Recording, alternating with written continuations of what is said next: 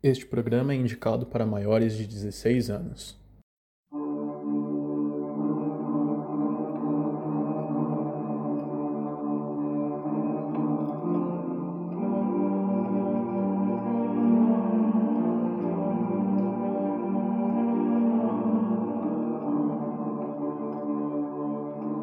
Bom dia, boa tarde, boa noite, meus queridos capirotinhos, tudo bem com vocês?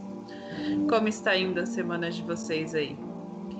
Valdir, Nando, Rafa, e aí, que vocês contam de novidade? Como é que tá sendo as capirotagens da semana com vocês? Tamo de volta aí, tamo de volta. Ficou um tempinho afastado, estamos retornando aí. E vamos deixar esse povo com medo aí, viu? Deixar a galera com na mão. Como é que tá os, os capirotos? Como é que tá os encostos na sua casa, Valdir? Ah, tão, tão sossegado, tão. co- Continua aqui no, no fechamento aqui do, do mês passado, né? Então, acho que eles estão mais com medo de mim do que eu deles, então tá, tá tudo certo por enquanto. Bom, esse episódio provavelmente vai estar no ar no meio de maio, então para vocês entenderem que a gravação tá acontecendo no dia 9 de abril. Então por isso que o Valdir tá falando de fechamento do mês aí. E você, Rafa, como é que tá os encostos? Como é que tá os capirotos, capirotagem por aí? Ah, estão todos em Paranapiacaba, né? Ficou por lá. Ah, sim. Rafa, você escutou alguém batendo na sua porta três vezes de, madrugada, de noite? Não porque eu enchi a cara de remédio pra dormir a noite inteira. Ninguém ouviu batidinha na porta então essa noite. Não tô fora. Eu, se vier, eu mando tudo pra tua casa. Ainda bem que eu nem participei do último programa. Dormi tranquilamente. Nem precisa mandar, Rafa, que os encostos daqui já faz o serviço deles e o quando não faz, o Rodrigo já faz o serviço por eles também. Então tá, tá de boa aqui. Já tem suficiente. Manda pra casa do Valdir que lá sempre pega mais um, tá? É tipo coração de mãe. É, é não. Já, já tá lotado já. Já Lotação. lotou a pensão. É, é. isso, agora é só se alguém deixar de pagar o aluguel. É isso aí, Pô, gente. Depois encher a cara, a gente não tava falando de cerveja, pelo menos. É Isso aí, gente. Eu sou a Bruna e hoje nós vamos falar aí de um casal bem famosinho aí pra vocês, que é o casal Roaring, como disse o Rafa aqui, é pra gente latir quando a gente fala o nome deles. Bota o, o cachorrinho lá da, do Pega o Pombo pra falar no meu lugar, que ele fala melhor, o Muttley. Listen, listen, son of listen, listen. O casal Warren. Sim, senhores capirotos, nós vamos falar de Ed e Lorraine Warren, o famoso casal da saga Invocação do Mal, ou como eu carinhosamente o chamo, Invocação do Miau. Porque nada melhor do que um miau para fazer as invocações ali para você, não é mesmo? Por isso que nem miau eu tenho em casa. Só o Odin já faz isso por ele e pelos miau tudo da rua. E é isso aí, gente. Vamos iniciar aqui, mas antes de iniciar, vou fazer o agradecimento aí pra galera que tem nos ouvido. Tem compartilhado lá com a gente suas histórias, nos interagido conosco tem mandado suas dicas do que eles querem ouvir aqui. E essa dica aqui, gente, essa dica veio, deixa eu pegar o nome da pessoa que deu a dica aqui da gente falar do do Rory. Bota o Muttley aí de novo. Listen, listen, son of listen, listen. Foi a Paloma. A Paloma é prima do Valdir Paloma, querida. Ela que nos indicou falar do Ed Lorraine Warren. E a Dai, minha amiga, que nós mencionamos tanto lá em Paranapiacaba no episódio anterior. Beijo para vocês duas e ó, esse episódio de hoje é especial aí para vocês, ok? Fiquem atentos aí, espero que vocês fiquem tão cagadas quanto a Tainara ficou no episódio anterior, tadinha. Beijo para vocês duas, muito obrigada para todo mundo que está ouvindo, continuem compartilhando. E nossos episódios aqui são feitos com carinho e muita capirotagem para todos vocês, ok?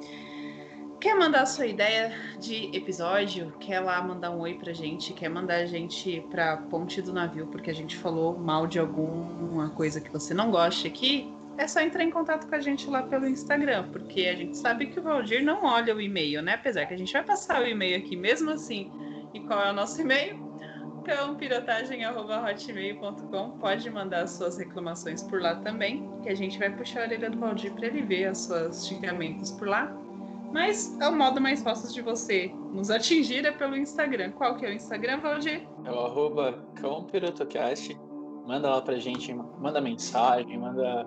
Marca a gente nas suas fotos quando você, quando você vê alguma coisa muito bizarra. Tira a foto, marca a gente pra gente ver o que, que é também, pra gente ficar com medo tanto quanto você. E eu quero só dizer que eu olho o e-mail sim, tá? Manda e-mail pra gente também pra, pra mostrar pra esse povo que eu olho os e-mails. Não é? E, gente, a gente quer fazer um, um agradecimento especial aqui. Eu acho que nem todo mundo sabe disso, porque eu esqueci de informar eles essa semana. Mas é, o Valdir é a pessoa que fica responsável ali para ver nossos números de, de ouvintes, né? E nesses números de ouvintes nós descobrimos que, em tese, nós temos aí uns dois ou três ouvintes fora do país. Pessoa estrangeira que não mora aqui no Brasil, mas nos escuta. Vocês são uns lindos, viu? Não sei de onde vocês são, mas muito obrigada por nos ouvir. Continue levando a, a nossa palavra de capirotagem aí pelo mundo afora. Continuem nos ouvindo. E Manda um oi pra gente lá no Instagram pra gente saber quem é você, pra gente poder dizer seu nome aqui, ou não, só pra gente mandar um oi pra você mesmo lá pelo Instagram, tá bom? Adoramos saber que estamos sendo ouvidos fora do país também. Lindos. E é isso aí, a cara do Rafa.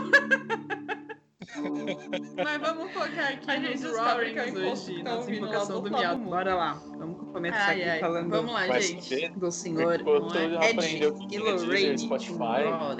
Bom, vamos começar aqui com uma Se até pequena as crianças introdução já sobre estão eles, nascendo, para quem não conhece, né?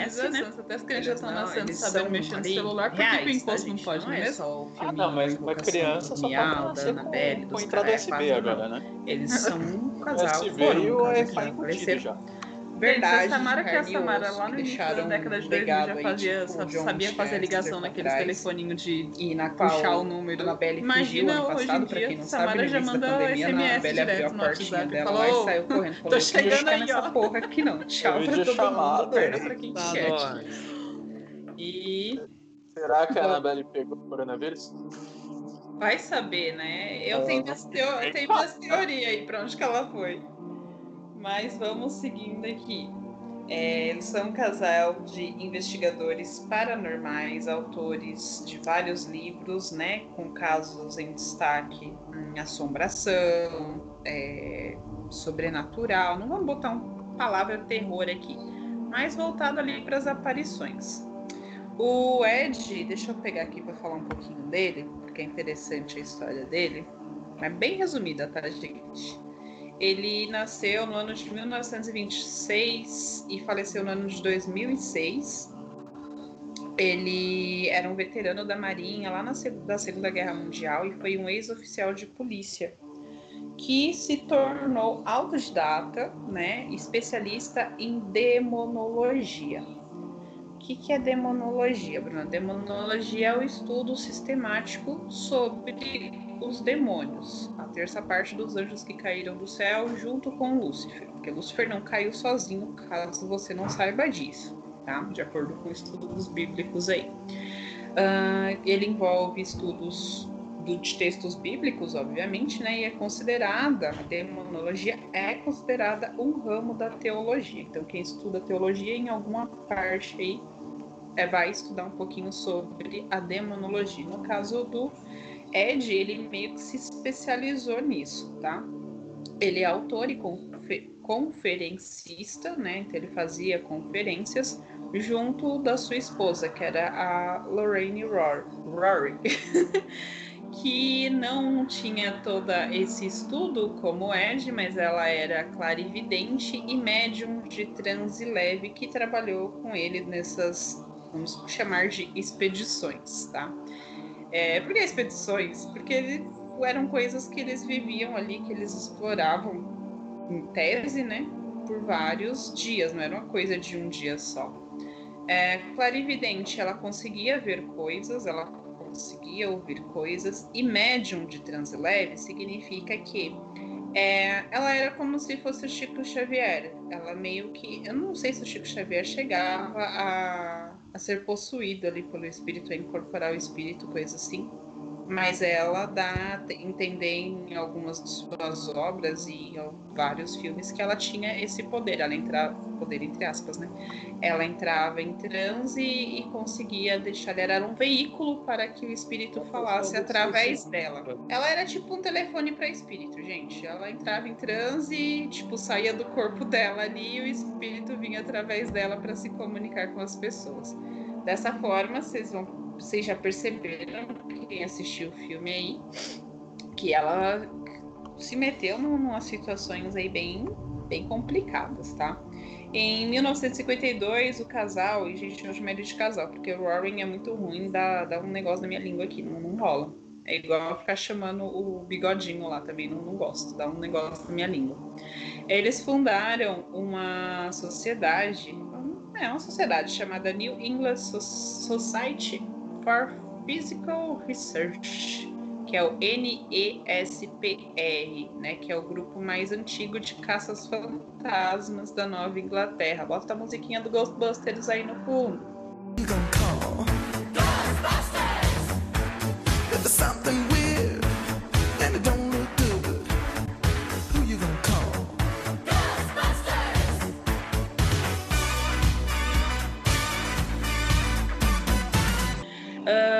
Eles escreveram vários livros sobre o paranormal, sobre as suas investigações privadas e vários relatos de atividade paranormal. O que acontece é que esses livros não estão para todos, não é algo. É, não é como é que eu posso falar? Que está para todo mundo ter, não é algo tão fácil assim. Você procura livros sobre eles, né? Para você poder ter estudo, para você poder ler mais coisas, você vai encontrar um, dois, acho que no máximo três, assim, que está. É... Ai, gente, qual a minha palavra? Eu queria falar, esqueci. Disponível? Ah, não era disponível, era uma outra palavra mais bonitinha que eu queria falar, mas disponível tá, serve, vai. que está disponível para as pessoas poderem é, ter acesso ali né? É acessível, achei. É, pouquíssimos livros acessíveis deles, não tem tantos assim. Por motivos de que vocês vão descobrir mais pra frente que a igreja não liberou. O que, que a igreja tem a ver com isso? O Ed, por ele ter todo esse estudo de demonologia, ter estudado teologia e tudo mais, eles tinham ligação com a Igreja Católica, com o Vaticano, principalmente em, em alguns relatos deles, em alguns é, filmes até, acho que se não me engano no primeiro filme ou no segundo, deixa bem claro que ele tem essa ligação com o Vaticano assim diretamente, tipo, ele tinha contatos lá dentro, porque ele trabalhava, era numa época ali que é, exorcistas eram uma coisa muito comum, né? E ele basicamente é um tipo de exorcista junto com a Lorraine ali. Então ele tem essa, essa ligação com, com a Igreja Católica. E você vai ver que parte desses livros o Vaticano levou embora. Então por isso que nem todo mundo tem acesso a isso, né? Fica lá na, na bibliotequinha particular do Vaticano, porque tem relatos ali que são muito pesados e que não, não são bons botar assim pra galera qualquer um ver, né? Isso aí a própria Lorraine diz em uma dessas conferências mais recentes que ela teve, que passaram por várias é, ocasiões, né?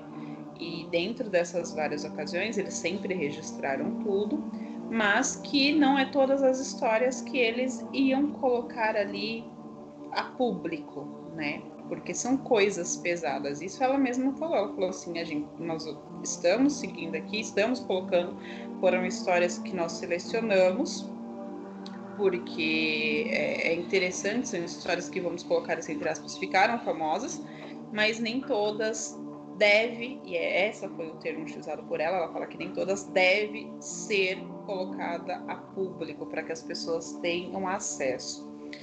Bom, esse casal, eles faziam ali coisas com é, coisas no sentido tipo exorcizar, tá, gente? Pessoas, objetos, tanto que eles tinham um museu, vamos chamar de museu assim, porque era, na verdade era uma biblioteca particular deles, onde eles mantinham esses objetos amaldiçoados presos na sua casa. Com a morte da Lorraine em 2019, foi em 2019 que ela morreu, né? Eu tô enganada. Foi, 2019. Em 2019, é, muitas peças desse museu sumiram.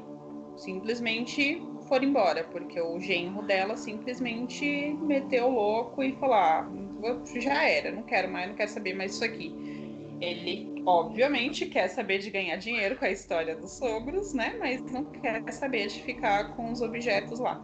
Então ele abriu mão daquele museu, sabe-se que muitas dessas peças a Igreja Católica levou, porque é algo que é confirmado que aquelas peças que inclui aquela ceninha da Annabelle, não sei se todo mundo assistiu, onde eles prendem a Annabelle numa caixa que tá ali com umas não insígnia, mas tem umas letras ali que é, é, é uma oração e o padre fazendo a, o benzimento daquela caixa para que ela não fuja, depois trancando, aquela cena é real, tá? Realmente aquela caixa é uma caixa que foi abençoada por um padre.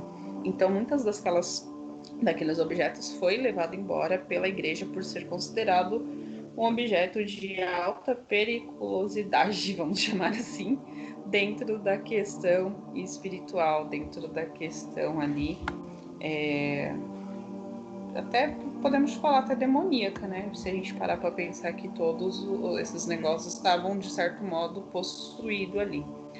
Enfim, a gente vai falar um pouco deles aqui. Os meninos vão dizer opinião, vão trazer polêmicas. Não fiquem bravos com a gente, mas tem bastante polêmica em torno das histórias deles aí. E vocês sabem que a gente está aqui para isso, né? Para fazer vocês cagarem de medo, para dar risada em algumas situações e para causar treta que é, é para isso que a gente veio ao mundo, para causar treta. Enfim, dentro dos casos aí mais famosos que nós temos do, do casal Rory, nós temos o caso da Annabelle, que vocês já conhecem, na qual ela está dividida em três filmes até o momento, que é o filme Annabelle, 2014, o Annabelle 2, que é a criação do mal, que conta a história de como essa boneca ela foi possuída, porque ela foi possuída, e eu não vou contar para vocês a história não, tá? Vocês vão lá assistir o filminho ou então procurem a sinopse ou o livro para vocês lerem. E o Annabelle 3, que é o de volta para casa, quando uma das babás da, do casal ali resolve abrir a caixinha da Annabelle achando que ela fosse ajudar a encontrar, a, a, falar com o pai que havia falecido, né? Lê, lê do engano. Amor de boneca. Não é? Só Jesus. É só aquela pessoa para abrir a, a, caixinha de boneca. Por mim tinha botado fogo, mas enfim. Ah, nós temos a história. Da garrafa, né? Que o pessoal do interior que falava antigamente, né? Que tinha o diabinho na garrafa. Não é? Essa história do diabinho na garrafa é interessante. Legal, fazia tempo que eu não ouvia falar disso. Enfim, essa história da boneca, gente, a história real é do ano de 1968, quando aconteceu. Que realmente é o início da, do filme lá, onde duas colegas de quarto reivindicaram, ou seja, alegaram ali que a boneca estava possuída por um espírito de uma criança chamada Annabelle. E aí os Warren foram lá, fizeram aquele esquema todo lá que vocês assistiram no filme que vocês leram, levaram a boneca embora para casa, trancafiaram. No segundo filme conta a criação dela, no terceiro filme é quando uma das babás ali resolve soltar a boneca e faz uma capirotagem inteira. Porque é onde você entende que na verdade a a boneca ela atrai outros capirotos, né? Não fica só nas coisas que ela faz, ela tem o poder de atrair outros capirotos em volta dela ali. Ah, outro caso muito famoso da, do casal Warren, que eles resolveram disponibilizar aí para as pessoas, é o caso da família Perron, né? Que é o do primeiro filme lá da, da Invocação do Miau que, ah, na minha ligeira opinião, assim, foi assustador, mas não foi aquilo tudo que a galera falou no início. Eu achei que o caso do que o Valdir vai falar pra gente daqui a pouco foi muito mais assustador que esse da família Perron. Mas o que foi essa família? Essa família foi no ano de 1971, uma família estava sendo assombrada por o espírito de uma bruxa que vivia que viveu no século XIX.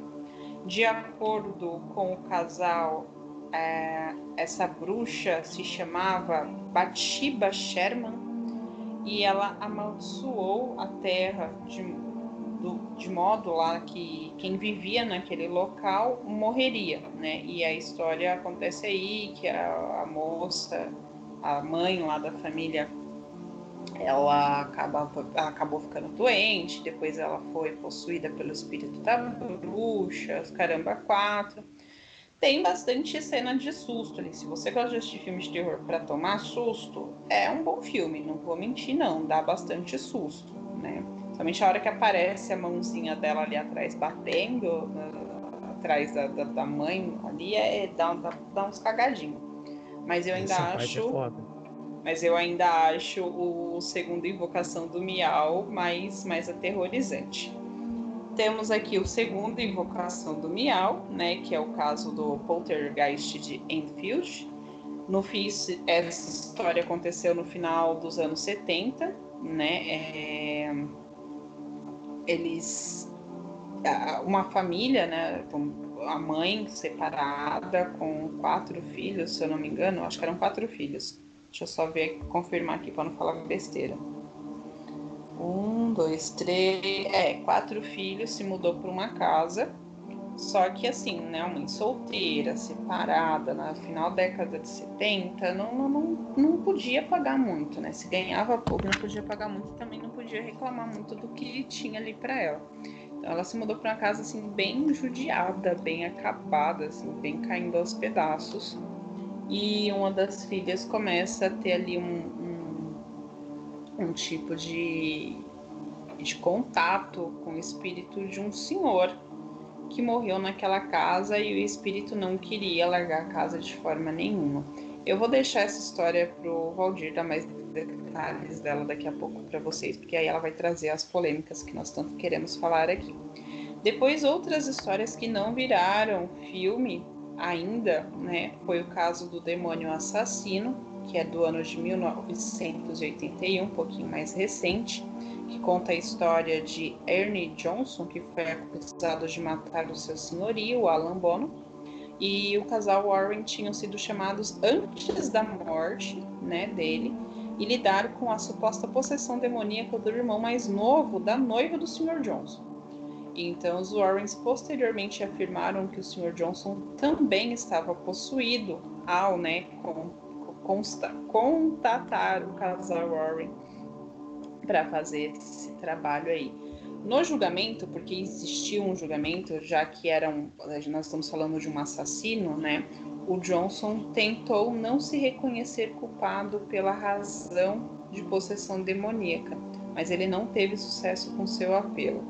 O caso foi descrito no livro do, é, escrito por eles, né, pelo casal Warren, no, do ano de 1983, e ele foi intitulado de The Devil in Connecticut, por Ger Gerard, Gerald, Geraldão, gente, Geraldão Brittle, Gerard Brittle, tá? Uh, outro caso não tão conhecido, mas pelo nome vocês vão saber aí, e não temos muita informação deles também, mas dá muito a entender que vai virar uma, uma, um filme, até porque ele cita esse ser no último filme da Annabelle, quem assistiu vai lembrar, que é o lobisomem. Em 1991, um caso mais, bem mais recente, né, os Warrens lançaram esse livro, Werewolf, The True Story, onde eles afirmam ter exorcizado o demônio lobisomem. E esse demônio lobisomem ele aparece no, quase no finalzinho ali do filme Annabelle 3 de Volta para Casa, que foi lançado recentemente em 2019. Não tem muita informação sobre isso porque é uma, é uma história, não, né? É, é um filme que vai ser lançado, então acho que eles não estão colocando tantos detalhes assim até o filme estar totalmente é, construído, vamos colocar dessa forma. Tem o caso da família Smurl, que também é conhecido como o poltergeist da família Smurl, é, que refere-se às alegações feitas por Jack e Janet Smurl de West Princeton, na Pensilvânia, nos Estados Unidos. Diziam que um demônio habitava a casa deles entre o ano de 1974 e 1988. As alegações dos Smurfs ganharam a ampla atenção da imprensa e foram investigadas pelos demonologistas aí, o casal Rory, né? É, vale lembrar que não era toda a, o caso que os Warren iam visitar, tá, gente? Eles, como eles tinham aquela sociedade que eu citei no início do programa, dependendo da situação, eles não iam, eles mandavam as outras pessoas que trabalhavam naquela sociedade com eles. Por N motivos, que daqui a pouco nós vamos falar mais detalhadamente, mas um deles era pelo motivo de que eles sempre estavam em conferência, eles sempre estavam fazendo palestras em diversos filmes, aliás, na maioria dos filmes, já inicia com eles em universidades fazendo palestras falando sobre isso já que o Ed ele era um teólogo formado, então ele sempre era chamado ali para esse tipo de palestra, esse tipo de convenção. Uh, cadê? A versão dos Smurfs da sua história, que foi em 1986, objeto de um livro de bolso que foi intitulado de The Haunted, e um telefilme de mesmo nome que foi dirigido pelo Robert Mandel em 1991. Então, a história, né, é, nós vamos ter aqui duas histórias dessa situação, que é a história que o, o casal ele vai contar no, em um dos seus livros, e nós temos a história em que o casal Smurls, né, que a, as pessoas que viveram isso ali na casa, contaram depois. A, a história foi contada em 86 num livro que eles chamaram de The Haunted, é até um livro de bolsa, porque é um livro pequeno, e que logo em seguida, no ano de 1991, ele, for, ele virou um filme. Então, existe um filme com esse mesmo nome chamado The Haunted, que conta essa história ali do poltergeist da família Smurf.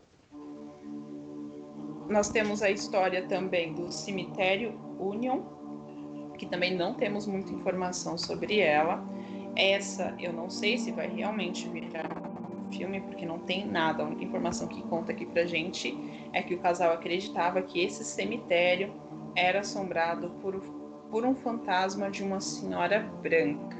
Eu não lembro de ter visto é, é essa informação em nenhum dos outros filmes deles assisti todos, incluindo os bosta, que né, a gente teve bons, a gente teve mediano e a gente teve os bosta.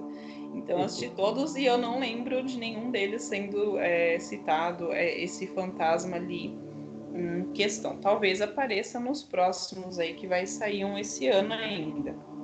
O outro caso aqui é o, o The Haunted in Connecticut que no ano de 1986 o casal Warren chegaram e proclamaram a casa de Snade Colpire, Snade Colpire uma antiga casa funerária que foi afetada por demônios. É, gente, acho que uma casa funerária ela vai ser ali habitada por várias coisas, né? Não necessariamente só pois é. demônios, mas enfim.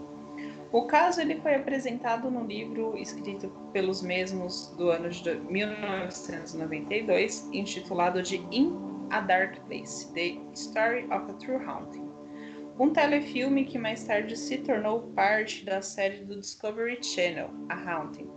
Foi produzido no ano de 2002 e é baseado em eventos dirigidos por Peter Cornwell e foi lançado em 2019. Olha, não é querendo causar discórdia aqui não, mas já causando, esses pequenos trechos, e olha que foram pequenos, são três linhas que eu acabei de ler aqui, eu não sei se todo mundo assistiu, mas me lembrou muito, mas tipo assim, muito, a cenas daquele seriado da maldição da mansão. Não, não é maldição. É a maldição da, da, da mansão. A Residência Rio, né? Isso, da Residência Rio, isso mesmo. Alguém Esse assistiu para poder. Não assistiu? Que dó de vocês. Ah, Eu assisti. Então, é, Sinceramente.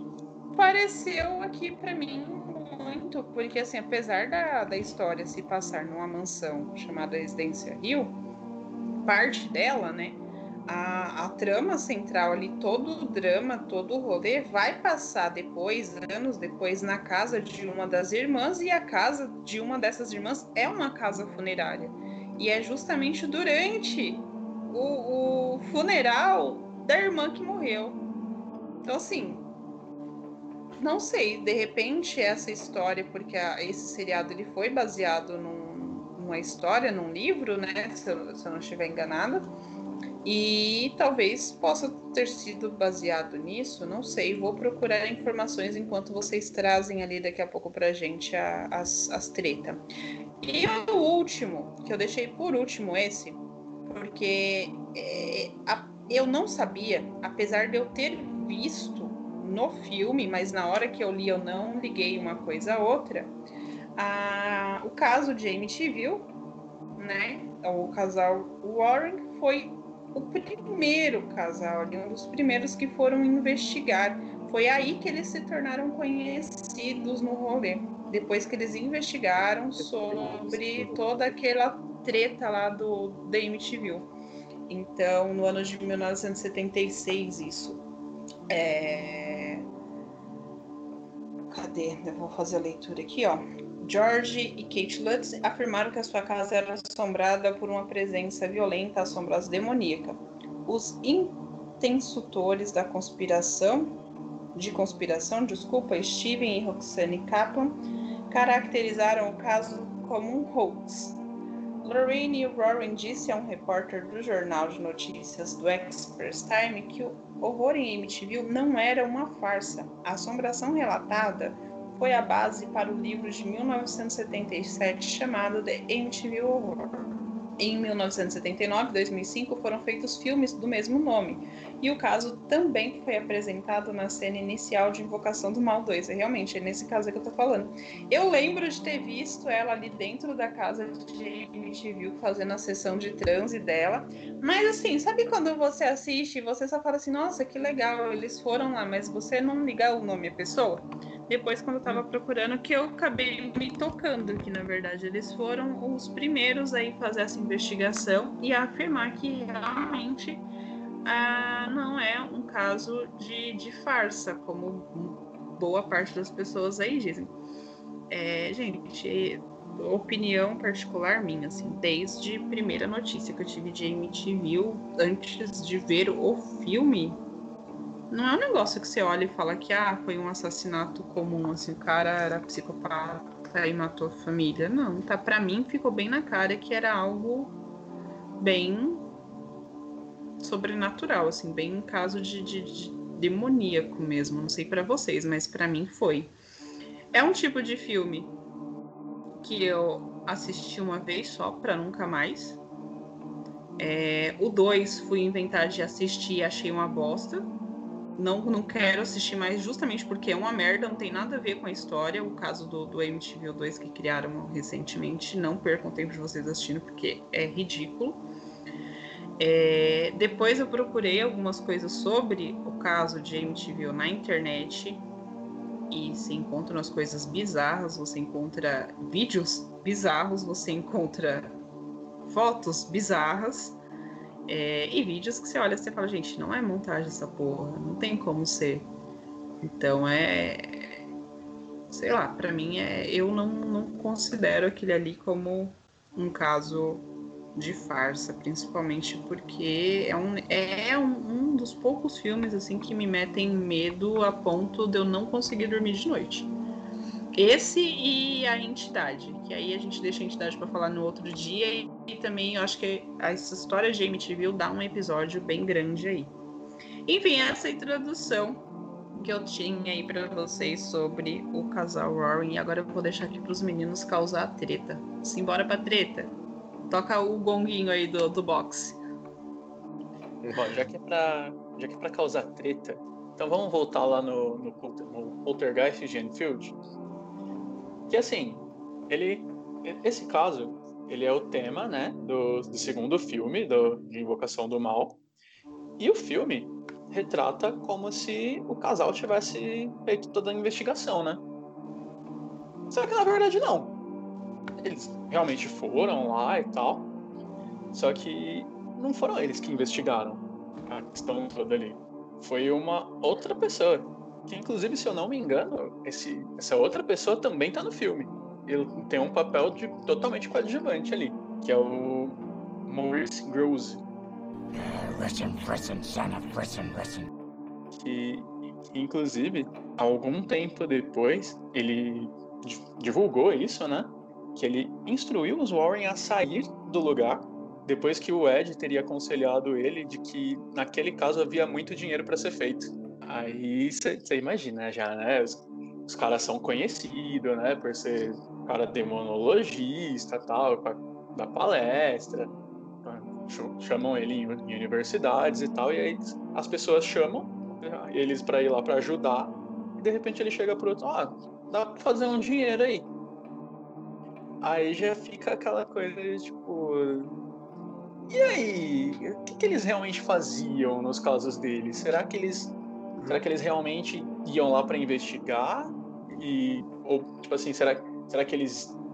Eles deixavam de ir em alguns lugares por, por questões de, de logística ou porque eles estavam preferiam mandar outras pessoas, ou só porque em determinado lugar, se eles fossem, não daria dinheiro. O que, que vocês acham disso aí deles?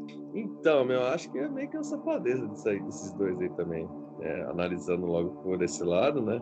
Deixar de ir por causa que não vai dar grana, sei lá, mano. É, então, porque, porque assim, ele, ele- nesse caso específico, eles foram, só que parece que eles, sabe, eles não, não chegaram a investigar porque esse, Maurice falou pra eles irem embora dali quando, depois de ele, de, de o Ed ter falado isso, de que dava, dava para ganhar dinheiro ali. E aí ele teria, né, de uma é, certa eu forma, vejo- expulsado eles de lá, pra, porque a, a ideia do, do Maurice realmente era ajudar a, a família. Enquanto eles aparentemente queriam ganhar uma grana. Você vê que a pessoa tem boa vontade até a página 2, né? É, Então, aqui dá pra gente levantar a moeda, tal. Realmente tem alguma coisa aqui, vamos fazer uma publicidade negativa em cima, né? Vamos resolver esse caso aqui e seus heróis, né? É, então. E assim, eu, eu, eu não duvido da, da questão deles de, de realmente ter, ter investigado as coisas, de ter descoberto realmente coisas, de ter realmente ajudado pessoas. Até porque, que nem, que nem a Bruna falou na, na introdução, o, o Ed ele realmente tinha ligação bem direta com, com o Vaticano e tal. Se eu não me engano, é, eu não vou ter nenhuma fonte assim mais, mais é, verídica mesmo disso, mas nos filmes, pelo menos, chega a contar que ele é o, ele é o único exorcista autorizado pelo Vaticano que não é padre. Então, assim, ele, ele realmente, realmente eles tinham é, essa, essa questão, eles tinham mesmo essa ligação com o sobrenatural, eles realmente investigavam as coisas, mas isso não quer dizer que eles eram bonzinhos, né? Gan- é, lucrava com o negócio, né? era um negócio pra eles. Né? Os caras eram bons, os caras, se der dinheiro pra eles, continuam, senão eles saem fora, né? Pois é. Os seus caça-fantasmas mesmo, né?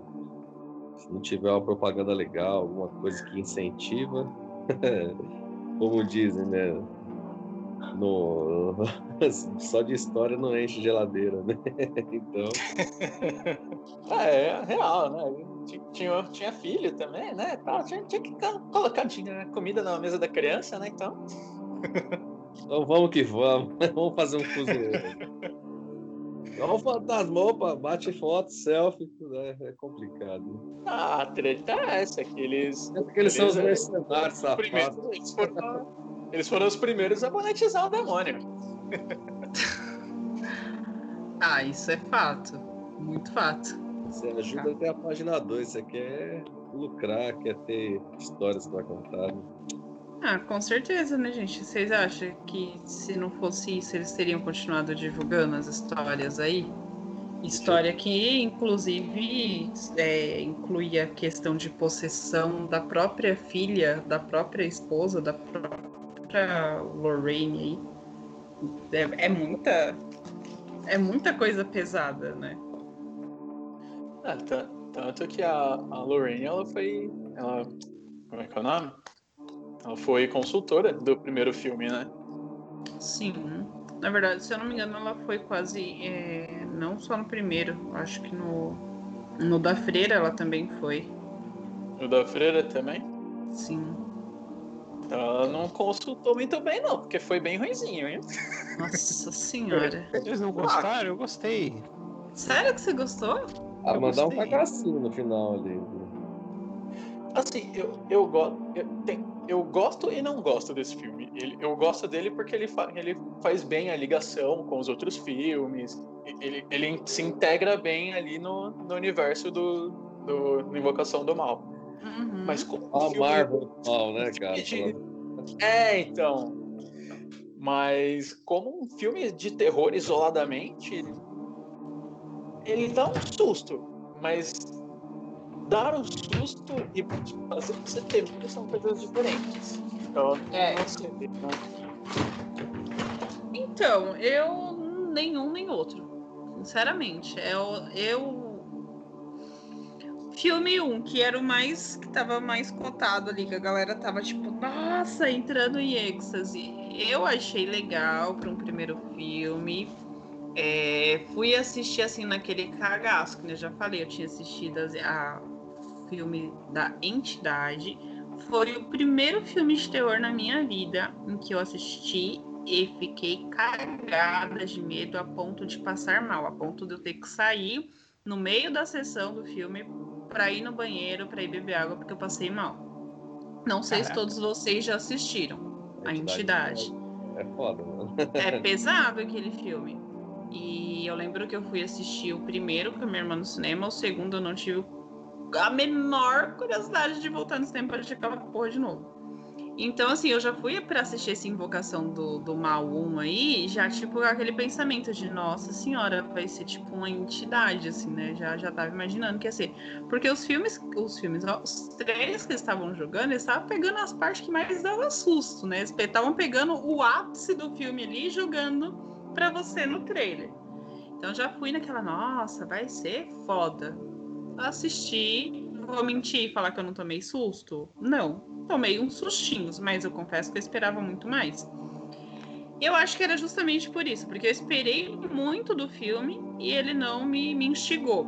O segundo eu já fui com aquela coisa de, ah, vou assistir só pra continuar, pra eu saber no que, que vai dar esse rolê. E eu já me surpreendi com o segundo. Eu achei que o segundo ele foi muito mais assustador, ele foi muito mais aterrorizante. Principalmente quando você encontra na internet fotos reais do que aconteceu com aquela menina. Diferente do filme 1. Filme 1 você não tem isso. Filme 1 você vai ter ali uma, uma cena ou outra dentro do próprio filme que te, te remete a acreditar que é uma cena real, mas em momento nenhum eles dizem que aquela foi uma cena real filmada, né? É, mas diferente do filme 2. Filme 2 você tem uma porrada de fotos que mostram a menina sendo ali, é, tendo um contato ali, vou chamar de contato de quarto grau, igual a gente faz com o ZT. Um contato de quarto grau com o espírito da casa. Porque foi um, um- aquele ali eu achei foda. Annabelle, achei legal? Não. Um, dois, três? Não, não achei, porque eu sou da, da, da saga Chuck e o Brinquedo Assassino. Pra quem não sabe, a minha saga de Chuck e o Brinquedo Assassino é o seguinte. Eu sou assim hoje porque quando eu tinha lá meus 4, 5 anos, era o filme que meu pai trazia alugado dia de sábado pra eu assistir em casa com ele. Ele alugou a primeira vez achando que era um filme de, de, de desenho bobinho, É a, porque ele é a vivia- Barbie maldita, né? é! Ele pegava na locadora de final de sábado quando ele voltava Ele achou da, que era um fofão. da empresa, então ele sempre trazia filmes ali pra mim. Então ele trazia. é, A maioria era filme dos Trapalhões, mas ele trazia da turma da Mônica, ele trazia do Garfield, ele trazia do Snoopy. Um belo dia ele chegou com o Chuck, o brinquedo assassino. Eu não sei se ele trouxe enganado ou não, não sei. Que, que, qual foi a reação dele ali. Mas naquela época, né, gente, década de 90 podia-se tudo. E, cara, a, primeira vez que eu assisti, eu juro, eu não fiquei cagada de medo. Eu achei aquele filme assim, dando risada, sem brincadeira nenhuma. Tanto que depois, todos os outros sábados, ele sempre me trazia um Turma da Mônica e um Chuck, porque naquela época já tinham vários, né? E às vezes ele trazia repetido, porque eu lembro claramente na minha mente que a, alegria dele era chegar no sábado, duas, três horas da tarde, que era a hora que ele chegava da empresa, e trazer a fitinha ali do Chuck e ele virava para mim e falava: Você já tomou banho? Você já tá, já tá quentinha, já tá arrumadinha? Pai vai fritar pipoca, vai tomar um banho, a gente vai vir assistir o filme. E ele ficava ali durante uma hora, uma hora e meia assistindo o Chuck comendo pipoca comigo. Era essa a alegria dele. Então eu não sei se eu gostava do filme de terror ou se eu gostava do fato do meu pai estar tá assistindo um filme comigo. É, então eu assisti, essas, passei a minha infância assistindo esses filmes de terror. E durante a semana, vamos ver quem, vamos ver quem vai entregar a, a idade aí. Durante a semana, na, no antigo canal Bandeirantes, né, que era o canal 13, que não era Band, era Bandeirantes, uma hora da tarde passava filmes de terror série B, assim, bem, bem lado B, que eram os piores filmes de terror assim que você podia imaginar. Era eu e minha avó assistindo filme de terror todo santo dia à tarde ali. A avó fazia o almoço. É... Eu não, não ia pra escola na época ainda, eu lembro avó limpava a casa, pedia para eu ajudar ela com algumas coisinhas, a gente, eu ajudava, ela fazia o almoço, ela falava, agora a gente vai lá pro quarto para assistir filme. E ela ligava os filmes de terror, deixava lá rodando, daqui a pouco ela vinha com a bolachinha, com a pipoquinha, a gente passava todo santo dia, era assistir filme de terror do canal 13. É por isso que eu sou essa porra louca que vocês me conhecem hoje, porque essa foi minha infância, só pra vocês entenderem. É, então, desse aí eu não lembro, não. Eu lembro aquele que passava na, na Band de sábado, que era do Zé do Caixão, né? Lembra que passava também. antes do Cine Privé? Eu esperava por causa do Cine Privé. eu não devia ter falado isso. Depois vocês cortam. Não, não, mano. Mas, ah, mano, eu passava uns filmes lá do B também. Era daquele filme bem trash. Assistindo o Zé do Caixão, cara. Quero ver um que nasceu, ó. Chegou a sua adolescência na década de 90, que não assistiu Emanuele. Emanuele.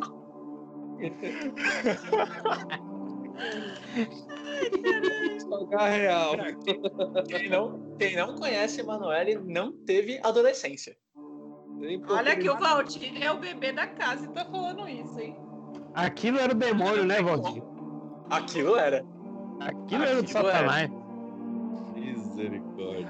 Ai, a produção horrível daqueles. Horrível. E a gente nem se importava. Cara, nem se importava. Emanuele no espaço? Porra! Sensacional! Depois era terrível. Só por um par de peitinhos é incrível, velho. Jesus!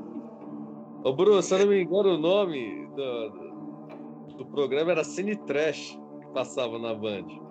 Ah, eu não lembro o nome do programa, mas eu lembro que tinha. Tem vários filmes daquela época que ficaram marcados na minha cabeça. Lembra da morte do demônio? Não, Morte do Demônio eu não assisti o antigo, eu não lembro de passar na Band nem nada do tipo, mas eu assisti o mais recente, que fizeram depois. Filmaço, hein? Foda. Eu lembro que passava no SBT, eu gosto daquilo. Cinema Qual? em casa. Às vezes o Silvio Santos colocava uns filmes de terror, mas nada a ver lá. Ah, é, às vezes o Silvio Santos. Sim, lembra daquela coisa o que era um sugestivo, viu? que era um monstro do armário. O monstro era indestrutível, cara. Só que ele tinha que, digamos assim, é, recompor as energias dele dentro de um armário. Senão Gente ele morria. do céu! Então, então, todo mundo destruiu todos os armários que tinha, né? Os closet, pro, pro demônio não entrar e morreu, velho. Coisa. Uhum. E, se eu não me engano, morre no meio da rua, não era? No meio da rua, isso? Caraca, eu não lembro desse. Olha, eu lembro, eu, ó, tem uns que ficaram muito marcados na minha cabeça. Tem um que era. que eram de bonecos também. Esse chegou a passar no SBT, que esse eu lembro. Que era um, um. tinha um grupo de amigos que iam passar um final de semana, uma noite, sei lá o quê, numa, tipo numa mansão, como se fosse a casa da colina, assim. E eu acho que a noite dos brinquedos assassinos, sei lá, era um troço do tipo. E todos, haviam vários bonecos nessa casa, e aí, tipo, a casa sofreu uma descarga com, a, com, com, um raio. E os bonecos, os brinquedos, que eram tipo umas marionetes, assim, criava vida. E eram umas coisas muito bizarras. E aí esses Era um que bonequinhos. tinha um negocinho na cabeça? Tinham vários. Tinha uns bonequinhos desse tamanho assim, eles saíam matando a galera dentro da mansão, do tipo assim, amarrava a galera na cama, aí colocava tipo a sanguessuga nos cor- no corpo deles. Nossa, era um negócio bizarro. Lembra acha- que eram uns bichinhos pequenininhos, uns humanoides pequenininhos, que eles, eles foram até nos. Acho que era circo, parquinho que, que era, e saiu matando todo mundo. Né? É, a Aí eu, continuação, porque desse filme teve vários, era tipo a continuação esse daí. Ah, eu lembro que a cena final era alguém sentando na privada e o bonequinho sai da privada e começa e mata. Nossa! Essa era a cena final do, do filme, mano. Era uma brisa. Cara, já sei qual vai ser a nossa próxima live do Campiroto. Anotem aí quem estiver ouvindo. A próxima live vai ser reação, nossas reações, react desses filmes lá do B, lá do que passava é no, muito no sarro, 13. cara. Eu vou achar todos e vou fazer uma montagem pra gente fazer uma live no Instagram. Me aguardem. Igual Gremlins, cara, muito da hora, velho. Você racha o bico os Gremlins, mano. É de todo jeito, Gremlin maconheiro, Gremlin assassino. é, mano, é de tudo, cara. É, é mó, mó sarro eles, mano. Tinha vários. Tinha um que era. Uma, uma- era sempre era um grupo de, de jovem, né? Sempre é um grupo de adolescente. É isso que é o foda. Que eles iam numa casa, Faz merda. Tem gente que faz merda, então tem que ser adolescente. É, eles iam numa casa no campo e esse, se eu não me engano, chegou a passar na manchete, que na manchete tinha um dia específico, se eu não me engano, era no sábado. Depois de Friends, que passava em torno da 8h40 da noite, passava Friends na manchete. Olha pra vocês verem como é velho isso. E aí depois, às 9, 9 e meia, mais ou menos, começava a sessão de filmes de terror. Eu não lembro qual era o nome da, da- desse programa, mas eu lembro que era, uma era filmes de terror. Enfim, era um grupo de adolescentes que iam passar um final de semana na- nessa mansão de uma amiga no meio do campo. E se chama, acho que era a Noite das Brincadeiras Malditas, alguma coisa assim, eu não lembro exatamente o nome. E, tipo, todo mundo começava a morrer no meio do filme, assim, eram as mortes assim que você ficava, caralho, mano, como que esse idiota morreu desse jeito?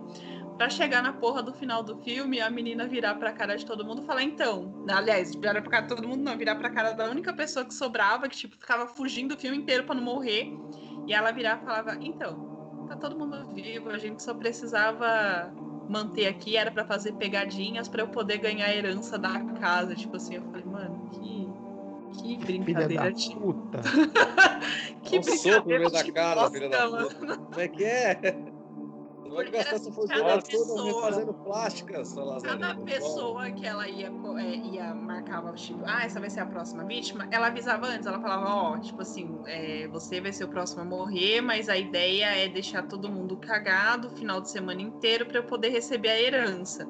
Então a gente vai fazer uns negócios bem bizarros. E tinha assim, ela programou um negócio tão bem programado que tinha boneco, ela mandou fazer bonecos com a cara dos amigos, tipo, da pescoço cortado, coisas bem cinematográficas para ficar uma coisa muito realista. Então a, a galera fica no filme o tempo inteiro correndo da morte, achando que vai morrer, para no final a filha da puta chegar pra última que sabe e falar: ah, então era só uma brincadeira. Ah! Pegadinha! Igual, né? Pegadinha briga. Essa- Metia a facada Nossa, nela. Não é? Costela. De verdade. Maciar a carne, velho. É Foi nesse, foi nesse programa aí da, da, da Band, da Bandeirantes, que eu assisti aquele filme que eu comentei pra vocês aquele dia, do 13º Andar. Que, por sinal, procurei essas semanas aí pra justamente a gente poder relembrar algumas coisas e não achei essa merda desse filme, mano. Ai, que ódio que eu fiquei. Não acho. Legal que a gente fugiu totalmente do foco. A ideia era falar pra vocês que Annabelle é uma bosta pra mim, porque eu sou da época desses filmes. Eu amo Chuck. Então, Chuck pra mim, o Chuck novo não, porque o Chuck novo tem vontade de tacar fogo, né? Quem inventou os, os filmes novos dele, né? Mas enfim. Ah, os primeiros, né? Bota o Chuck e Annabelle pra você ver se ele não dá uma rasteira na Annabelle e que a Annabelle vai parar lá no inferno e não volta mais. Ela pede pra ir embora, né? Pra gente não, não, não, não tomar processo, eu não vou falar nomes, mas que- quem é a Annabelle? perto da boneca de uma certa apresentadora infantil que a gente tem aqui no Brasil. Você tá ficando maluco. Você acha que essa criatura vai ouvir a gente? Pode falar que a gente não vai tomar processo. Ser tira, Valdir. não deixa não que ela tem pacto. Não é, não é legal, nem, não é legal nem colocar certa apresentadora. Tira essa. É foda. Bota nome, não sem nomes. Você rodar o disco dela ao contrário aí, fudeu, é processo. Ah, era. Igual do outro boneco bochechudo de um personagem aí que vem com uma faca, né? Não, fofo. Nossa, mano. Como que as crianças gostavam do fofão, mano? Eu olho para aquilo só me vem terror na cabeça, velho. é, o ca... é o capeta perto das crianças, mano. Você tá ficando maluco. Fofão era Nossa. aterrorizante. Fofão dava medo. Gente, fofão, quem é fofão perto de Teletubbies, que é mais recente? É que vocês não tinham irmã mais nova. Nossa, minha irmã, ela ficou doente para ganhar uma porra daquele boneco do Teletubbies. Minha mãe deu um pra ela, daquele tamanho, aquela bodega ali. Ela passava nem perto daquele demônio. Era o vermelho ainda, que era mais aterrorizante. Já começava no olho deles o bom dia já. Lá era Você é doido. Que, que, que Anabelle perto de Teletubbies? Bota a Anabelle com Teletubbies pra você ver se a bichinha não sai chorando. Mas voltando aí ao caso de Annabelle. A Annabelle, para quem não sabe, ela realmente sumiu aí. Ninguém sabe onde ela foi parar no ano passado, quando começou a pandemia. Foi quando começou a pandemia? Foi quando começou a pandemia, porque a, a Lorraine faleceu em agosto de 2019, se eu não estiver enganado. Não, em, em agosto foi o, o Ed, né? Mas enfim, a Lorraine faleceu em 2019, então até puxarem ali todo o, a, não é a herança que fala, gente, o testamento e tudo mais, Caraia 4, o museuzinho lá ficou trancado durante um bom tempo. Com essa história do museuzinho ficar trancado ali, quando pôde se mexer, né, que o genro lá, um dos genros dos netos, não lembro exatamente quem, virou e falou assim: ah, vamos se livrar disso daqui. A boneca literalmente sumiu. Só que, tipo, gente, ela não sumiu com a caixa em que ela estava trancada. Ela sumiu de dentro da caixa. Tipo, puf. Deu merda. Ninguém sabe o que aconteceu com a bichinha. Tanto que ela virou meme essa história aí. Vocês não lembram? Vocês não chegaram a ver esse Sim. meme? Ah, eu acho que isso é coisa de corintiano, caralho. Roubaram a boneca. Roubaram a boneca. Essa porra vai valer muito dinheiro daqui a alguns anos. Imagina um leilão da Annabelle.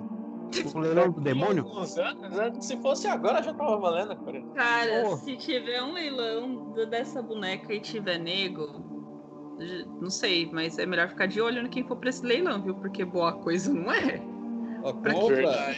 Vamos participar desse leilão, a gente compra e manda lá pra Brasília. O que vocês acham? Vocês lembram do episódio do, do Sobrenatural em que tá sendo feito um leilão? Eu nem lembro do que, que era o leilão só tinha camarada gente boa dentro daquele leilão ali. Era demônio, era anjo, era gigante, era gigante de gelo, só tinha nego top dentro daquele leilão. Imagina num leilão da Annabelle. Só a nata. Só a nata, literalmente.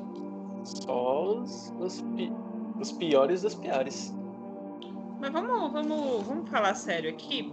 Não que nós não estamos falando até agora, né? Mas que bonequinha feia que fizeram pra, pra comparar com a boneca real, que não tem nada a ver, que né? que a real seja muito da bonita, mas. Não, então, é aí que tá. A, a... É bem comum, né? Ela é, é bem comum. É tipo uma bonequinha de tecido simples, não tem nada daquelas frescuras da, da, da boneca do filme, de ter aquela carinha mais de porcelana para chamar atenção. Não tem, é uma boneca de pano, tipo, igual um fofão da vida. Não tem nada demais nela. É, é que, é que aí eu já entendo, porque pro, pro filme eles quiseram fazer uma coisa mais cinematográfica, né? Pra você olhar pra, pra ela e já ter um, um certo medo e tal. Ah. Mas, é, pra, pra filme, eu entendo. Eu entendo. Mas Porque assim, a, a feição, a feição da original, assim, digamos que, que é bonitinho, né? Que é fofinha, né? É. Uma boneca de pano. Já é feia pra cacete, mas digamos que é, é, seja mais fofa. Né? Agora, aquela do filme, isso é louco. Então, mas, mas é aí que tal. Tá, Se a ideia não é, é, era causar medo na galera, boneca por si só, como a gente já falou aqui várias vezes, causa medo. Se a ideia era causar medo, só a história daquela porra da boneca já daria medo. Você não precisava colocar uma boneca toda desfigurada para fazer papel um papel de terror. Bota uma bonequinha de tecido simples, toda meiga, toda fofa, e joga uma história em cima dela, igual eles fizeram com a Annabelle, que quem tá assistindo nunca, mas nunca mais vai passar na. vai querer ter uma boneca de pano na vida. Porque toda vez que ele vai olhar para aquela boneca de pano fofinha, ele vai associar com a boneca do filme que era endemoniado. Então, assim, é questão de associação do ser humano. Eu acho que eles não precisavam ter feito toda essas. Eu entendo questão de, ai, ah, tem que fazer cenografia para chamar atenção, mas eu acho que teria dado uma cagaça bem grande na galera. Gente, o pessoal ficou com medo do fofão, o pessoal ficou com medo de um teletubbie, o pessoal ficou com medo de uma boneca loira que andava e falava e cagava e tudo mais. Vocês acham que eles não iam ficar com medo de uma bonequinha de é, tecido? Boneca loira que andava, falava. Nossa bem, bem comum para uma boneca, né? Ué? Ah, a boneca ela anda, ela caminha, ela troca uma ideia, de vez em quando ela fala umas palavras meio estranhas, né? Invocando alguma coisa. Fala umas, umas línguas além, mortas aí. É, nada além do normal. Nada além do normal, ué. Senhor, é... misericórdia. É que aí é que tá, né? Hollywood precisa dar uma exagerada na coisa, né? E, e, tem a questão também de, de ser ventável, né? Porque tem, tudo tem dinheiro na coisa, né? Você, coloca um cartaz do, do filme ali com uma boneca com uma, uma aparência comum, ninguém quer ver esse filme. Agora, você coloca a aparência da boneca lá, que você já, você já olha e fala, essa boneca é do capeta, a, as pessoas vão querer assistir. Então, é, é, é o ponto é esse. Você, você tem que vender o seu peixe. Hollywood Cara, é isso. Chuck, quando começou, era um boneco fofo. Era uma, um, um, simples boneco fofo, ruivo. Ele não tinha aparência, aparência demoníaca, ele não tinha uma aparência toda deformada, como ele vem aparecer nos últimos filmes. Ele era um simples boneco. E aí? Vendeu pra caralho. Fez se coisa pra caralho. Vermelho, você acha o seguinte: se tem cabelo vermelho, não é confiável.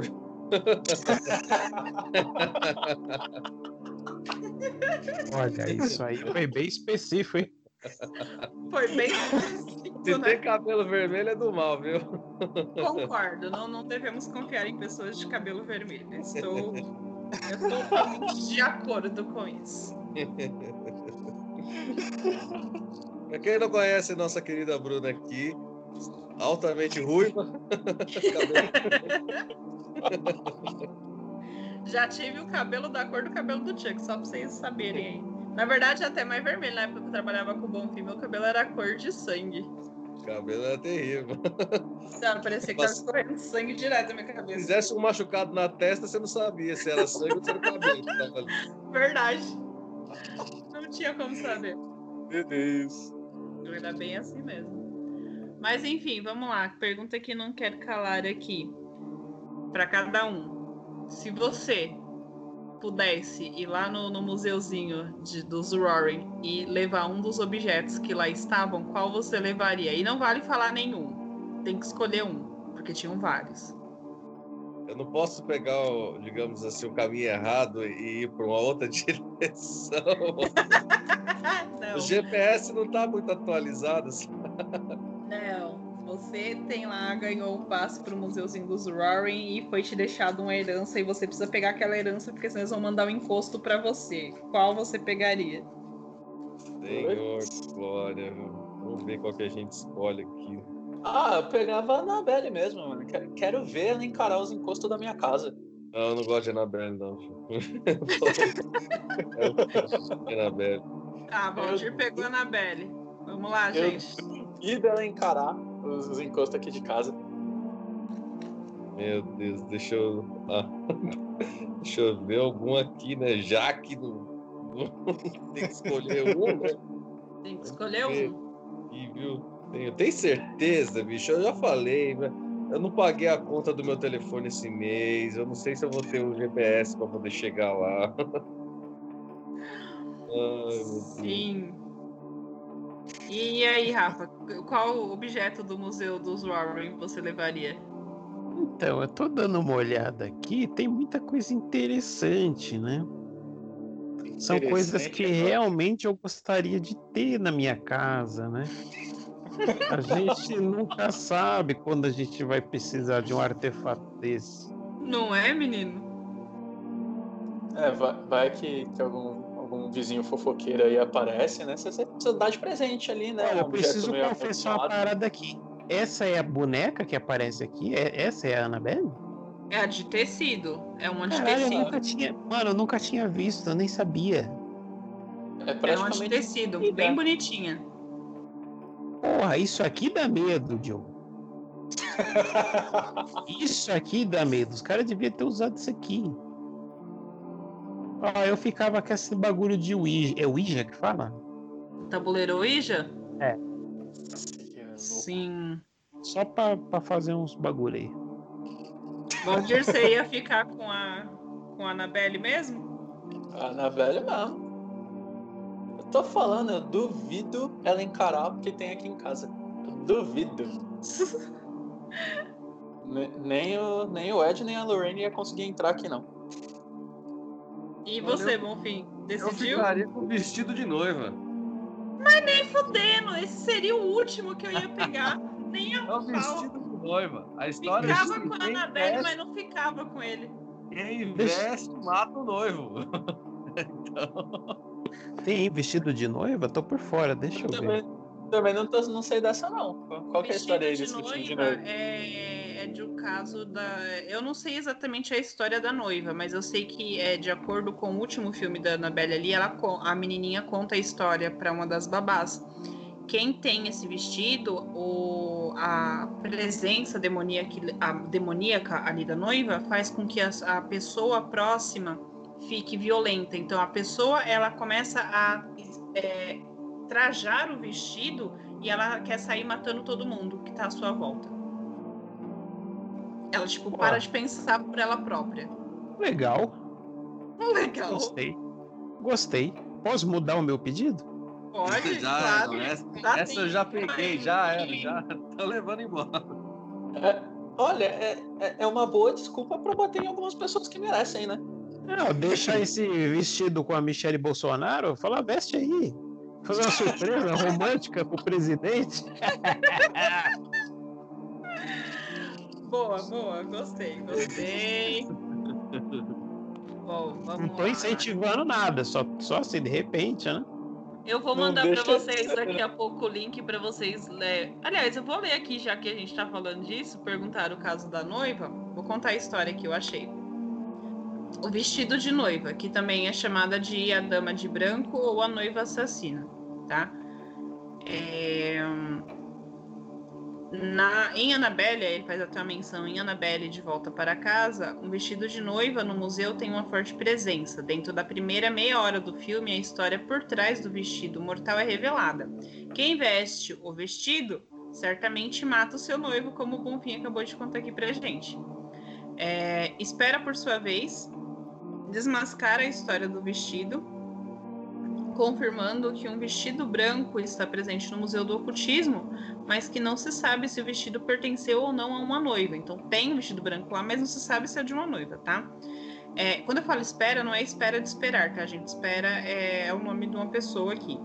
Ela relata que a história oficial por trás do vestido branco do Museu dos Warren, que é chamado de Museu do Ocultismo, Ahn, afirma ser o verdadeiro vestido da Dama de Branco do cemitério da União. Então, sabe a Dama de Branco que a gente citou e não sabia muitas informações? É a dona desse vestido aqui.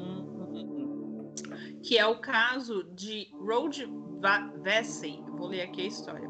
Segundo Sparrow, uma das supostas testemunhas da Dama de Branco era uma jovem chamada Rhodes, um jovem, desculpa, chamado Rhodes Vesey.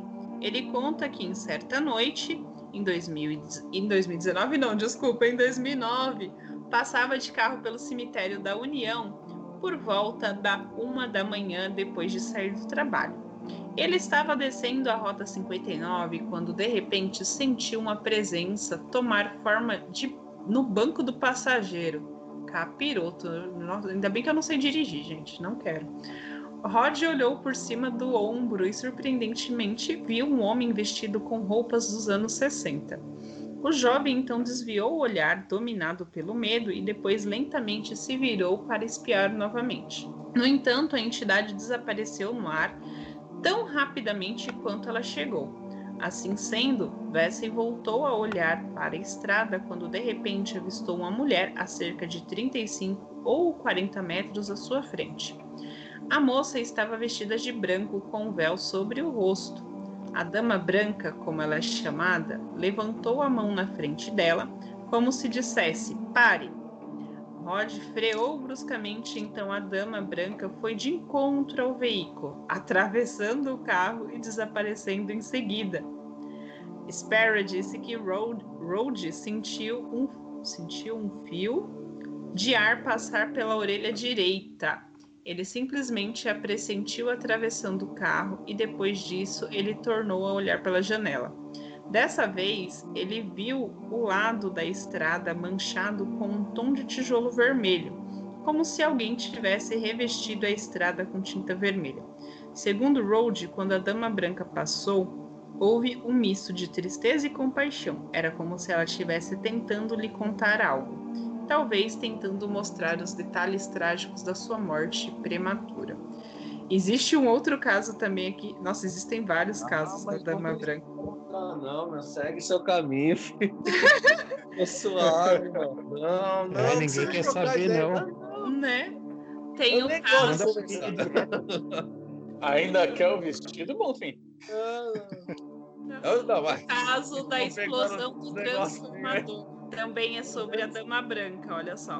Em uma outra ocasião, quando um transformador explodiu em uma rodovia em Connecticut, a Dama Branca supostamente se manifestou a ponto de se tornar sólida. Olha só, você podia tocar ah, na bichinha. Porra.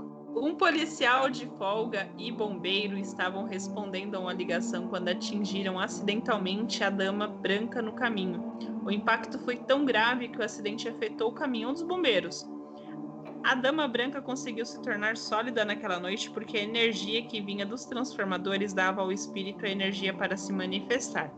Todos os hospitais e policiais foram chamados, mas nenhum acidente foi revelado, relatado. Desculpa.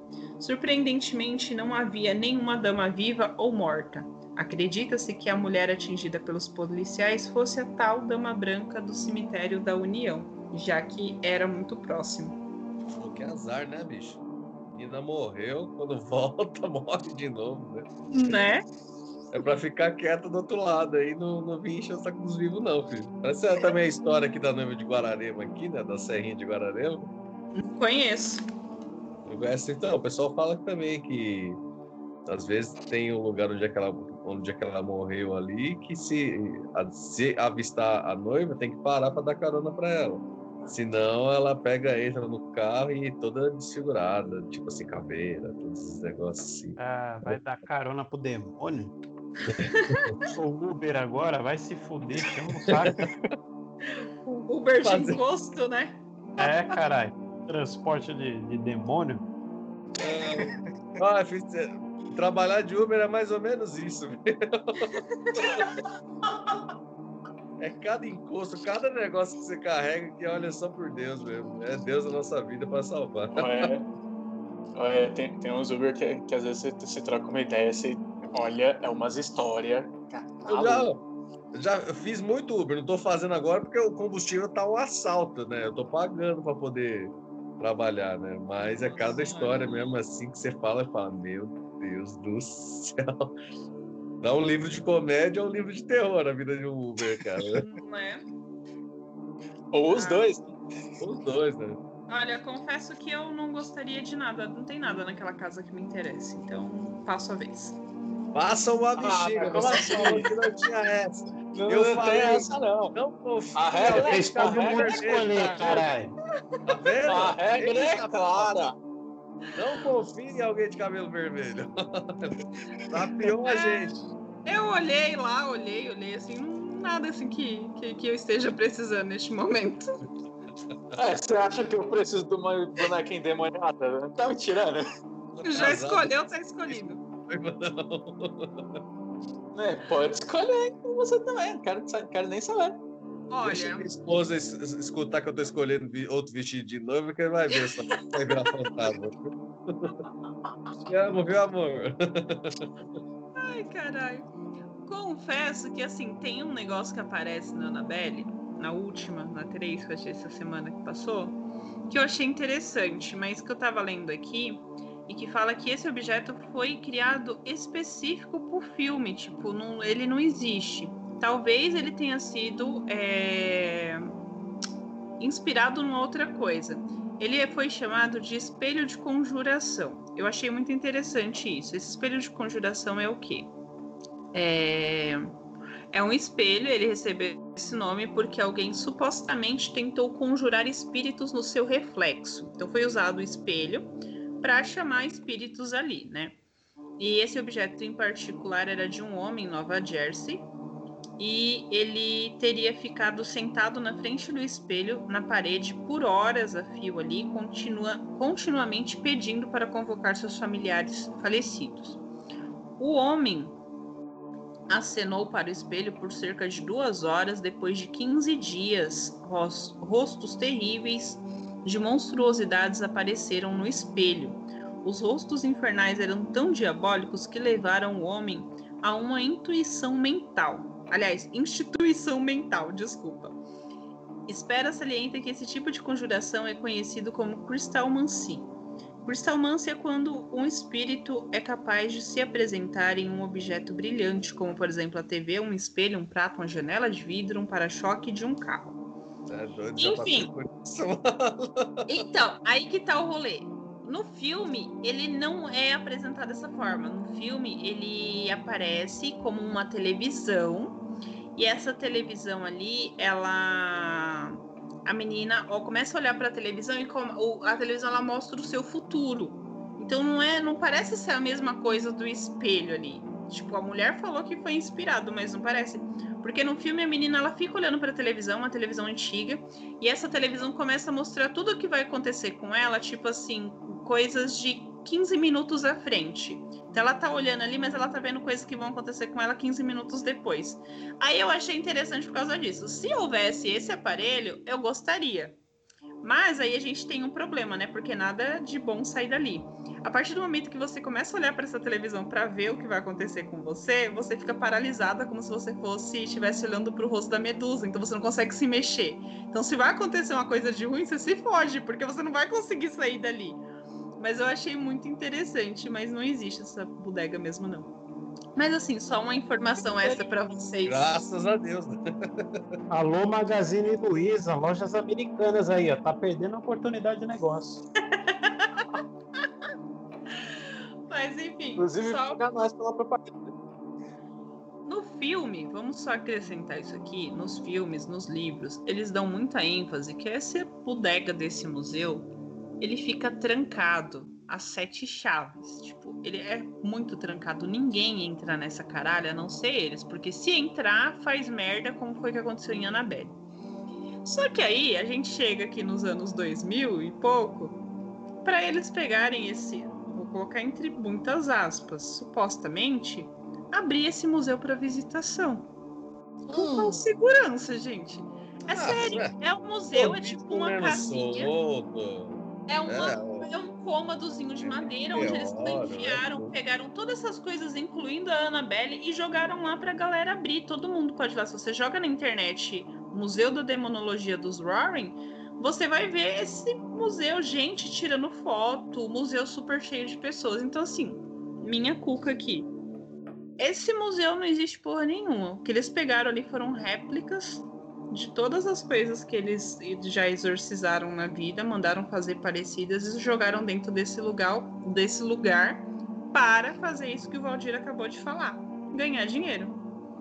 Porque a partir do momento que o senhor Ed faleceu, só a Lorraine não ia mais trabalhar nos casos, porque ela não tinha ali a, a ordem da igreja para fazer isso, ela não podia. Então, como que eu vou ganhar dinheiro com isso? Ah, vou botar as coisinhas lá pra galera vir visitar e eu cobro um dinheiro deles. Verdade, não tinha então, pensado. Como eu tava falando, já estamos aí 2020, 2021, o mundo tá acabando mesmo, é meteoro tentando cair na Terra, é Covid tudo solto, ah, solta todas essas porra de novo aí e deixa o pau comer, né? Vou soltar todos os negócios aí e a galera que se vire. Ah, chega, cansei dessa porra. Nossa, apareceu, eu não sei quem assistiu aqui, mas apareceu os últimos episódios de Sobrenatural. Alguém assistiu? Ainda não. Não, não, não vou contar. Mas pareceu muito. começar a, a 15 quinta temporada. Quando vocês assistirem, tentem lembrar disso que a gente tá falando aqui, porque pareceu bastante. Não vou contar o que acontece. Ai, gente, alguém quer acrescentar mais alguma coisa sobre esse lindo casal delicado e fofinho? De oportunista? Oi? Hã? Hã? Quê? Muito fofo. Eu acho que o Valdir vai ter a visita dos Warren hoje à noite. É nada, é nada. Temos que fazer uma live aí na casa do Valdir. Vai ser louco, hein? Esse dia vai ser louco. Quem sentiu alguma coisa primeiro. Eu tô suave, não quero sentir nada. Melhor ficar sem sentir, né? É, não, eu fico na churrasqueira, tá bom. Então é isso aí, galera. Vamos encerrar aqui mais uma vez. Agradecer você que ficou até o final conosco. Não temos relatos pós-programa hoje, porque infelizmente o Valdir ainda não teve o contato de quarto grau ali com o casal Rory. Ele vai ter essa noite, e aí, se por acaso ele quiser acrescentar, a gente coloca, a gente edita aí no programa e coloca. Mas se não, gente, a gente fica devendo dessa vez, tá bom? E então é isso aí. Eu quero agradecer a todos vocês que nos escutaram. Não deixem de curtir nossa página, curtam a página do Cine Nerd também. Meninos, querem fazer aí a merchan de vocês? Ah, você já falou aí do Cine Nerd, então não, não tem muito mais o que eu falar. Além de que é muito legal, é bem divertido. A gente vai começar a falar também um pouco. A gente falou até agora mais de filme e série, mas a gente vai começar a falar um pouquinho de animes também. Tem um pequeno projeto aí meio surpresa que a gente está tentando colocar para rodar aí também lá no Cine Nerd, tá? Com, nas próximas semanas vocês vão saber um pouquinho mais.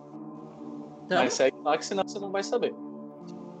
Legal que nem eu tô sabendo, gente, mas se ele tá dizendo, tá, tá dito então. Por isso que eu disse que é surpresa.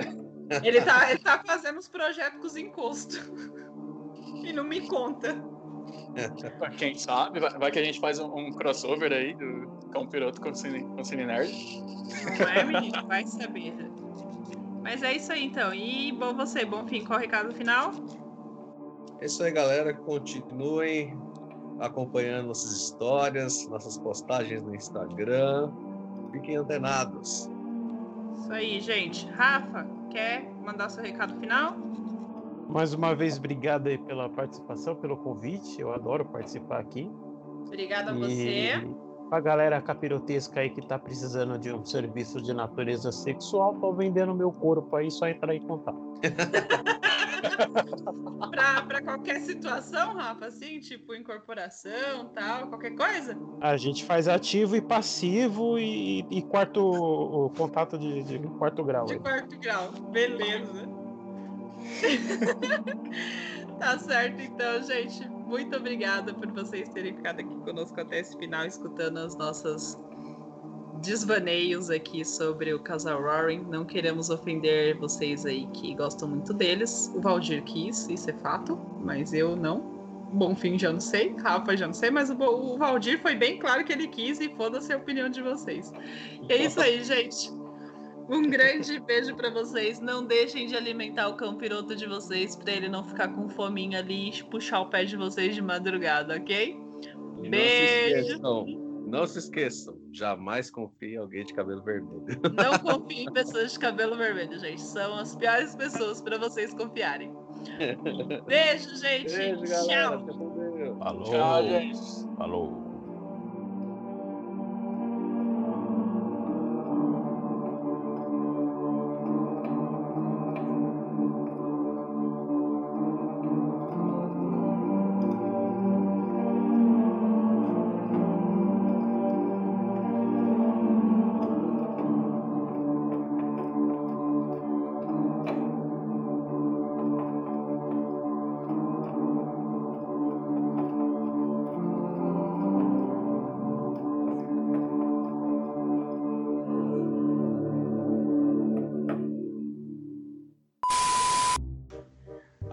Depende, depende. Você acha Naruto um inferno, então nem tenta One Piece, mano. Não, Negócio... mas eu disse eterno. Ah, não. Mas aí, mas aí Naruto acabou. O filho dele esquece. Naruto acabou. Mas depois de uma vida, né, pra assistir, né, do Naruto mesmo, e depois do Shippuden. Só, pô, do Shippuden 500 episódios, mais de 500, cara. Meu Deus. One Piece já tá passando de mil episódios. Nossa. Eu, eu nem tento. Nem tento. Tá louco. Dá não. Minha mano. série Minha Vida. Minha é, série Minha Vida foi ótimo. Eu ia ter que ter um. Sei lá, sabe aquele. aquele o, o jutsu do, do Naruto lá mesmo, o clone das sombras. Ia ter que criar um clone, um pra, um pra assistir série, outro pra assistir anime e o outro pra, pra viver. Senão não dá, não. Porra é essa? Quem tá fazendo isso? Oxi! Eu coloquei no modo juntos aqui, eu tô... Gostou da paisagem? Caraca! aí como que eu fiz isso aqui? Como é que eu volto? Essa porra aqui. Que muito louco! Onde que muda isso aqui? Não, da hora é que se fosse pra, pra por exemplo, pra editar um vídeo mesmo pra pôr no YouTube, assim, ia ficar legal. Talvez não exatamente essa paisagem, mas, né? É, Eu uma não sei nem outra como é, que, paisagem. como é que é essa paisagem, como é que eu volto aqui o negócio, cara. Ó, aqui, modo. Aqui pra mim tá mostrando como modo de grade aberta já. Já mudou? Sério? Pra mim, não. Eu ainda tô na paisagem. Eu também. Eu fui enviado pra outra dimensão, hein? O episódio de Challenge já foi, hein, gente? Né? Deixa eu tirar o som aqui, porque senão vai dar susto, igual aquele dia. Isso aí é o demônio, hein? É, demônio. Isso é. É, pronto. Bora, gente, ó, o vamos lá.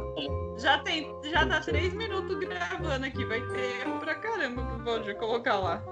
Ó, mas eu continuo no, no, no buraco de minhoca aqui. Na ó. paisagem. É. Pô, eu não me importo, foda-se. Tá, tá legal até.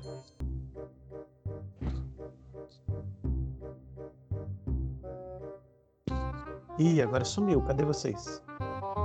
Eu tô aqui. Mano, essa porra tá estranha. Sozinho aqui no, no set além, velho. Esse negócio tá, tá aí pipocando, tá vendo?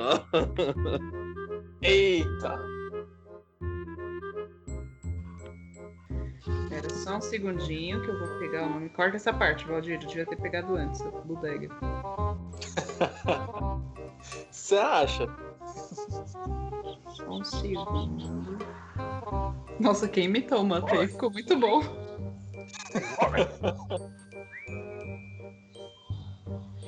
Medalha, medalha, medalha. Warren. Ai, gente, que coisa embolada pra falar. Tem o caso da família Smurf. Na primeira vez que eu li, eu juro que eu li Smurf, gente. Eu falei, não, não pode ser. Quando eu li também aconteceu a mesma coisa. Smurf. É a né, associação, é a primeira associação que a gente faz mesmo. É. Deixa eu só ver se eu não tô falando repetido, porque eu tô com a impressão de que eu tô falando repetido. Não, tá não tô certo. não. E aí, galera? E aí, Bruno, descobriu o que, que tinha esquisito aí? Bruno não voltou mais, hein? Bruno, Eu, tá me conto, ouvindo? eu conto pra vocês no WhatsApp depois. Não vou ficar gritando aqui não, por causa dos vizinhos. Mas no, depois no WhatsApp eu conto. Eita porra. Falei, leva a câmera, filma que a gente posta e ganha uma moeda em cima ainda. Vamos Vai monetizar o demônio. Monetizar o de... globalizar o demônio. Vê aqui. E aí, Rafa, já, já decidiu o que você levaria?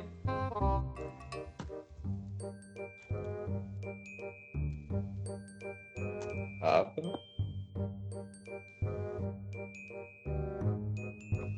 Ixi, acho que travou. Ou é eu que travei, gente? Alguém fala comigo. Ah, normal. Ah, tá. É o Rafa tá sem áudio. Rafa, tá ouvindo a gente? Ah, eu Agora vou voltou. Voltou. Voltou. Tava, tava desligado aqui o microfone. É uma Ah, tá dica, né? aqui no meu Skype, eu não sei se a minha tela tá virada pra frente ou pra trás. Vocês estão me vendo aí? Não.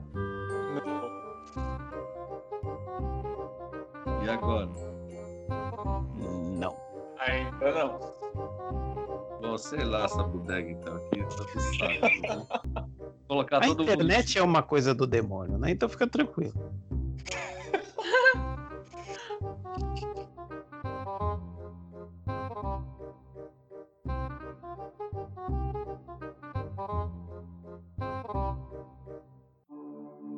Este episódio foi editado por Valdir Leite. A trilha sonora é de Rafael Maia. Se você chegou até aqui, comenta na nossa postagem oficial do Facebook ou do Instagram o que você achou da verdadeira história dos Warren.